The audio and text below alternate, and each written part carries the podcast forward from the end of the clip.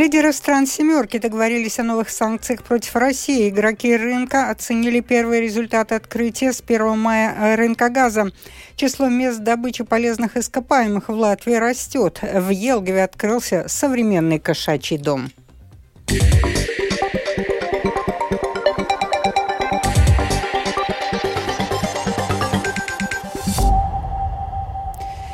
Начнем с хоккея. Сборная Латвии одержала победу над сборной Словении со счетом 3-2 и закрепилась в зоне плей-офф на четвертом месте в группе «Б». К другим событиям. Лидеры стран семи договорились о новых санкциях против России, цель которых лишить Москву доступа к технологиям, промышленным объектам и услугам этих стран, которые важны для России на поле боя.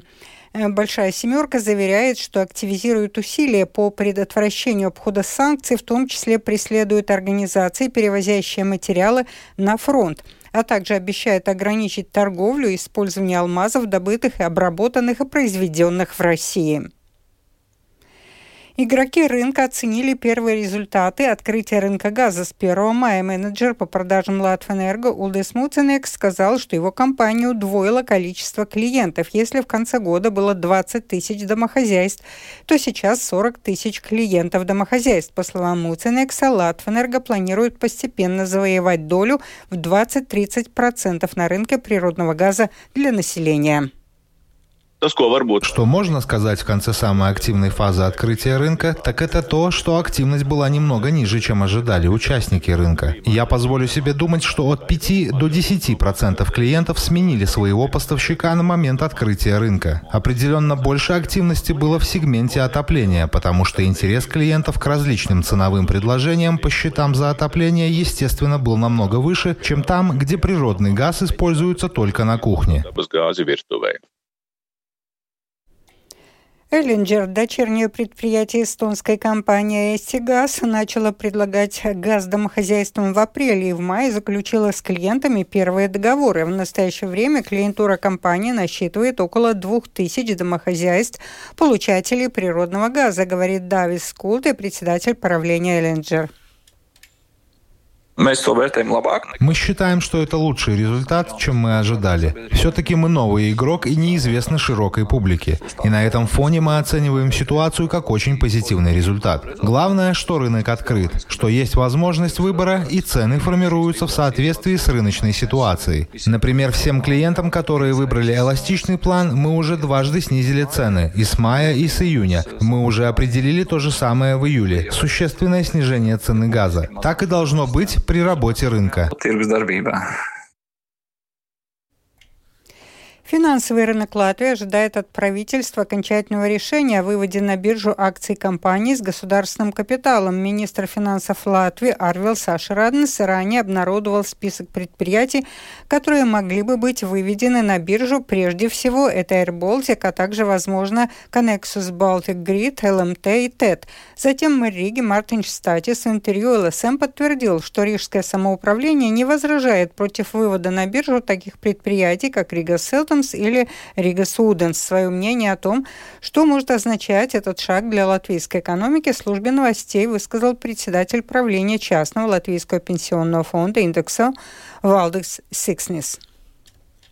Во-первых, за эту идею латвийская финансовая отрасль уже лоббировала или боролась, если не лет 20, так 10 по крайней мере. И э, основные аргументы тоже э, не меняются. Во-первых, это должно улучшить как бы управление этих компаний. Если она биржевая компания, тогда ну, есть разные механизмы для защиты миноритарных акционеров, э, прозрачность принятия решений и так далее. Второй аргумент – это развитие латвийского рынка капитала. В Латвии финансовая отрасль, я бы сказал, довольно э, плохо в последние годы, если смотреть на те же банковские кредиты, выданные мы на последнем месте в еврозоне по отношению кредиты к валовому продукту. Параллельно к этому в Латвии плохо развитен и рынок капитала. Одна из причин это то, что есть мало эмитентов в местной бирже. И я думаю, что этот шаг по листингу хотя бы одной или двух компаний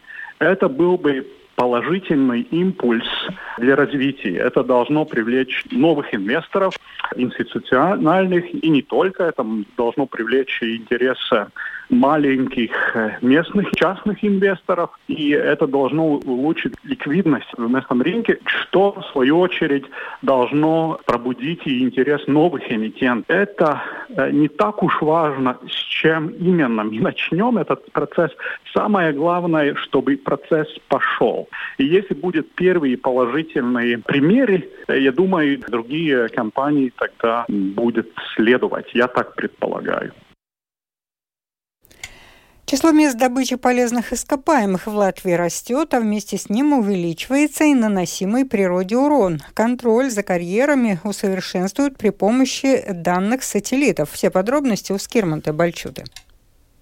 В Латвии нет золота и алмазов, но есть песок, гравий, торф и доломит. Все эти полезные ископаемые широко используются в строительстве и приносят предпринимателям доход.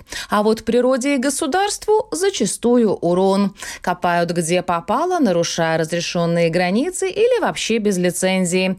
А оставленные потом на месте добычи ископаемых карьеры зачастую еще и заваливают мусором. Государственная служба среды привлекла сателлит сателлиты. С их помощью места добычи ископаемых, легальные и не очень, из космоса видны как на ладони, рассказывает заместитель гендиректора службы Лаура Антайна. Моделируя, мы как бы нанесли на поверхность Земли разрешенные границы площадок по добыче полезных ископаемых. И потом мы фактически видим, как осуществляется добыча, не выходит ли она за рамки. В отдельных случаях мы выявили, что работы ведутся за пределами согласованной территории. Глубину добычи, конечно, труднее проверить. Особенно в том случае, если в карьере образуется вода.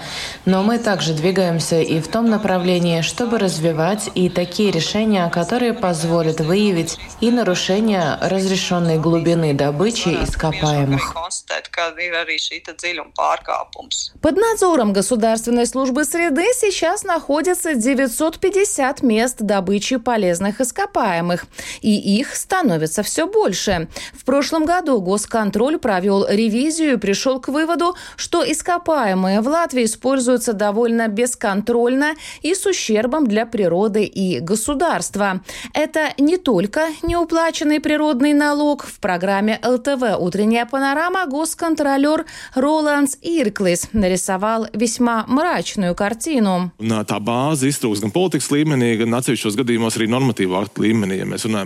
База недостаточная как на политическом уровне, так и на уровне нормативных актов, как в случае рекультивации. И это создает довольно большие риски, что наша красивая земля в один момент может превратиться в лунный пейзаж с кратерами и неухоженной средой. Проверив во время ревизии многие предприятия, мы пришли к выводу, что 39 предприятий уже ликвидированы, а рекультивация не проведена. В случае, если рекультивацию не сделал добытчик ископаемых, эта обязанность ложится на владельца земли, а это зачастую государство или самоуправление. Это миллионные расходы, которые потом нашему государству или самоуправлениям придется покрывать.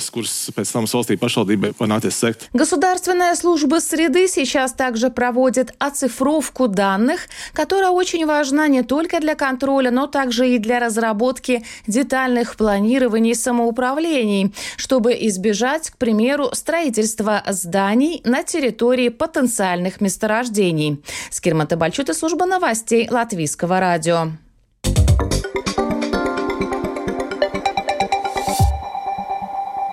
Продолжаем выпуск. Сотрудники латвийского телевидения могут провести забастовку в знак протеста против возможного сокращения количества оригинального контента в программе ЛТВ в этом осеннем сезоне, что отразится и на заработной плате работников. В этом году ЛТВ пришлось стартовать с меньшим контентным бюджетом, так как значительные средства нужно было направить на оплату энергоресурсов. Чтобы улучшить ситуацию, в Общественном совете по электронным СМИ надеются, что Кабинет министров поддержит просьбу выделении 850 тысяч евро ЛТВ и порядка 144 тысяч евро латвийскому радио, которые необходимы для снижения негативного воздействия, вызванного чрезвычайным ростом цен на энергоносители в 2023 году. В Даугапилсе завершился конкурс эскидов Стропской эстрады. В конкурсе участвовали три претендента. Видение победителя, вероятнее всего, станет основа будущей реновации объекта. Следующие шаги самоуправления – разработка технического проекта и закупка на строительство. Когда это произойдет, пока полной ясности нет. Все подробности в сюжете Сергея Кузнецова. Стропскую эстраду в Даугавпилсе построили в 1940 году специально для проведения третьего латгальского праздника песни. В 1959 году эстраду перестроили, а в 2002 году эстрада пережила пожар, после которого осталось бетонное основание сцены и ступени. Осенью прошлого года в самоуправлении объявили конкурс эскизов, чтобы преобразить эстраду. В мае он завершился – рассказывает руководитель Департамента городского планирования и строительства Даугавпилской городской думы Санта Пупиня это, ну, как бы не технический проект, а впереди еще закупка на проектирование, но эскиз дает как бы такое видение архитекторов, да, ну, как это должно выглядеть. Речь идет не только о восстановлении эстрады, но и благоустройстве всей территории. Современная эстрада с дополнительными помещениями, для выступающих, да, с какими-то торговыми местами, ну, ну, со всей инфраструктурой. О стоимости работ в самоуправлении пока затрудняется ответить объясняет председатель городской думы Даугавпилса Андрей Элкснич. На сегодняшний момент мы ждем, скажем так, от комиссии детальную информацию и подсчеты по поводу того, сколько это может быть стоить. Также, не имея точных данных о будущих расходах, пока сложно судить и о сроках строительства эстрады, продолжает Андрей Элкснич. Что касается денег и финансовых вложений, на сегодняшний момент такого четкого ответа нет. Однозначно это не предусмотрено в бюджете этого года. А, я думаю, что мы а, на закупки на проектирование объявим в этом году, посмотрим, сколько будет стоить они. Руководитель Департамента городского планирования и строительства Даугавпилской городской думы Санта Пупини отмечает, что речь может идти о паре миллионов евро. Стоимость самой эстрады, ну, возобновление эстрады, ну, там считывается где-то пару миллионов. На конкурс эскизов предложения прислали три претендента. Победителем признали совместную разработку компаний DR Архитекты и Millennium Architecture. Сергей Кузнецов, Латгальская студия Латвийского радио. В Елгове около приюта для малых животных ветеринарно-медицинского факультета Латвийского университета бионаук и технологий открыли современный кошачий дом, приют для бездомных кошек. Новый кошачий дом включает в себя также ветеринарную амбулаторию, где можно будет проводить малые операции, не загружая клинику. На открытии побывала корреспондент Галина Грейдена. Кошачий дом – подарок университету от общества ЛНК Лабдарибас Фондс. Это только первый шаг для продолжения развития инфраструктуры приюта малых животных, говорит член правления фонда Александра Строде. Общие инвестиции в проект составили 164 тысячи евро. Это здание с современными инженерными системами, сложной системой вентиляции, который нужен для того, чтобы котикам было комфортно жить в этом здании. Оно деревянное. Сколько да. квадратных метров? 74. И высота около трех метров. Председатель Елговской думы Андрей Сравич подарил кошачьему дому флаг Елговы. Будем учить своих жителей заботиться о животных. У нас задача землесеко. Там есть люди, которые заботятся о том, чтобы эти без приюта оставшиеся животные были собраны здесь приют. Приют в Елгове для домашних животных – это часть ветеринарно-медицинского факультета, говорит его декан Каспар Коваленко. Мы сотрудничаем. Но финансово вы не вкладывались, да? Мы вкладываемся тоже. Если надо поддержать, мы делаем такую социальную функцию, что вот в Елгаве есть бродячие животные. У нас иногда бывают проблемы с финансами в приюте, но факультет тогда помогает приюту, чтобы была зарплата для работников и была возможность этих животных здесь держать. Мы в будущем тоже думаем, что будем использовать приют как для обучения ветврачей, чтобы ветеринарные врачи тоже понимали, какие особенности есть в таких учреждениях, где есть бродячие животные. Пока в новом здании нет ни животных, ни клеток. Скоро начнется благоустройство внутри нового помещения, но на стенах уже висят детские рисунки котиков. Руководитель приюта для малых животных Унда Гегере сказала, что первые обитатели смогут здесь поселиться летом. В новом доме предусмотрено место для 36 кошек. Удобство как для животных, так и для работников и посетителей. А клеточки будут отличаться чем-то новым от старых? Они будут изготовлены по нашему специальному проекту. Мы отдаем животных только вакцинированных, чипированных и стерилизованных. И это платная платная услуга. Сейчас кошки живут в бывшем гараже и ждут новоселья. Своих питомцев мне показала работник приюта Марита Бехманы. Звонят люди и жалуются, что кошка приблудилась и родила котят. Тут все было черное, черное, вообще тут гаражи. Там реновация шла по С-корпусу, и нас опять как бы выбросили оттуда. Надеемся, что в ближайшее время перейдем в новый кошачий дом. В строительстве кошачьего приюта использована система модулей. С ее помощью можно создавать новые помещения, менять их объем и функциональность. Галина Грейдена, служба новостей Латвийского радио. Это был обзор новостей дня 19 мая. Продюсер выпуска Марина Ковалева. Выпуск провела Алдона Долецкая. О погоде. Yeah. Завтра в Латвии малооблачно, без осадков, слабый ветер 2-5 метров в секунду. Ночью от 3 до 7 тепла, в прибрежных районах до плюс 10, а на востоке на почве заморозки от 0 до минус 2. Днем воздух прогреется от 18 до 22 градусов, на побережье заливов Курзмы от 13 до 18.